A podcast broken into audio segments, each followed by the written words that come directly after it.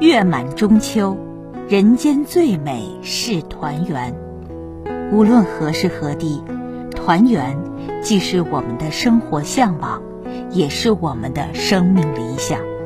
可是，为了千万家庭的团圆，却又有太多的人需要坚守。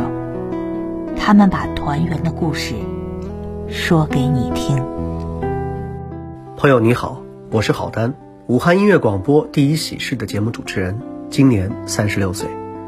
在节目中，我经常和大家讨论关于婚姻和家庭的问题，帮助很多人拉近了心与心的距离，也促成了很多小家庭的幸福相聚。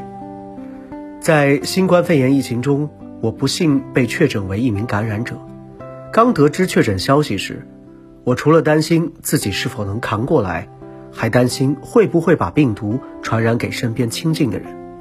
为了确保家人安全，我独自开车前往医院。入院后难受的时候，我就想着家人们，尤其是我六岁多的女儿，她还那么小，我还要陪伴着她长大。在我身边的医护人员中，有一位经常给我打针的护士，让我印象深刻。在刚入院时，我的心情其实是忐忑不安的。他帮我做了一系列的检查，比如量体温、监测心电图。护士问我：“有人给你送饭吗？”我说：“没有。”当天晚上已经是快六点了，没有办法订今天的饭，护士依然送了几盒饭过来。我后来才知道，那是他们自己的盒饭，省给了我们吃。这位护士因为疫情延误了婚期，我就对他说：“等疫情结束后，我去免费。”帮他主持婚礼，希望能够见证又一个有爱的小家庭的相聚。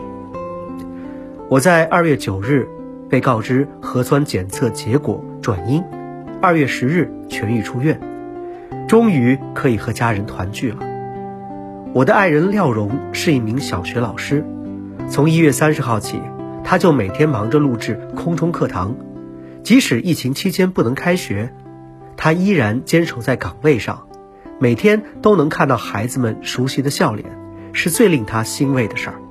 如愿和家人重聚后，我还想到，还有那么多的病友盼望着病愈回家，能够见到日思夜想的家人。于是我在网络上开启了直播，向网友讲述我治愈的过程，希望让更多的人，特别是正在接受治疗的人，拥有战胜病魔的信心，让更多的病人家属安心。同时，也帮助更多隔离在家的人调节焦虑的心情，以更积极的心态面对特殊时期的生活和工作。我在直播的过程中，也收到了许多网友的鼓励，坚定了我要继续更新下去的决心。作为一名可以回家团圆的新冠肺炎治愈者，我最大的愿望就是把这份希望传递下去。